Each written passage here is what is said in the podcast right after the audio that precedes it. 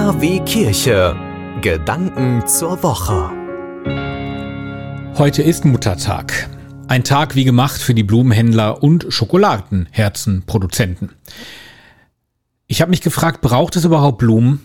Muss man unbedingt seiner geliebten Mutter Schokolade mitbringen oder einen Gutschein für eine Kosmetikmassage? Das ist sicher nice to have, aber darum geht es heute nicht nur. Es geht um die eigene Mutter, die sich Tag ein, Tag aus um die Kinder kümmert. Ja, der Vater auch, richtig, aber die Mutter, und das ist statistisch tatsächlich nachgewiesen, die hat neben Beruf und Haushalt meistens auch noch die Kinder am Hals. Mit allem, was dazugehört. Windeln wickeln, in die Kita bringen, Schulaufgaben, Hilfe beim ersten Liebeskummer, Kraft geben bei der Abi-Prüfung, abholen von der ersten Party und so weiter und so weiter. Eigentlich ist also jeden Tag es an der Zeit, seiner Mutter zu danken. Umso mehr freut sich die Mutter dann am zweiten Sonntag im Mai, am Muttertag, eben über dieses Wort Danke. Ja, und wer mag, der garniert das gerne auch mit Blumen.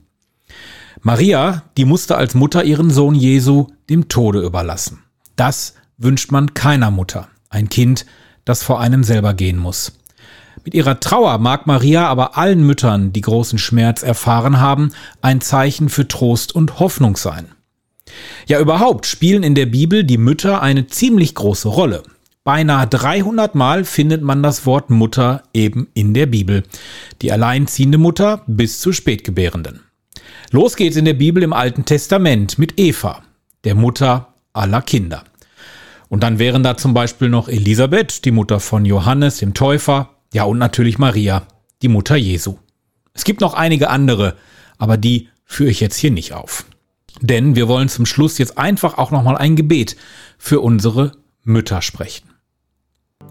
Lieber guter Gott, heute danke ich dir für meine Mutter, die mich mein Leben lang begleitet. Sie hat mich gehalten, getragen, gestärkt, sie hat mich getröstet, mit mir gefeiert, mir beim Glauben geholfen, sie hat mich geprägt, in guten wie in schlechten Zeiten zu mir gehalten. Ich denke an alle, die zurzeit kein gutes Verhältnis zu ihrer Mutter haben. Hilf ihnen, dass sie wieder zueinander finden. Ich denke auch an alle, die ihre Mutter bereits bei dir, guter Gott, wissen. Lass eine Mutter, die die Erde verlässt, eine Mutter sein, die vom Himmel aus weiterhin das eigene Kind behütet. Und stärke gleichzeitig die Kinder, die bereits ihre Mütter vermissen. Amen.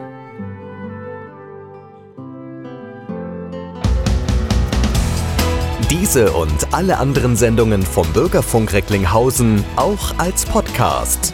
www.podcast-re.de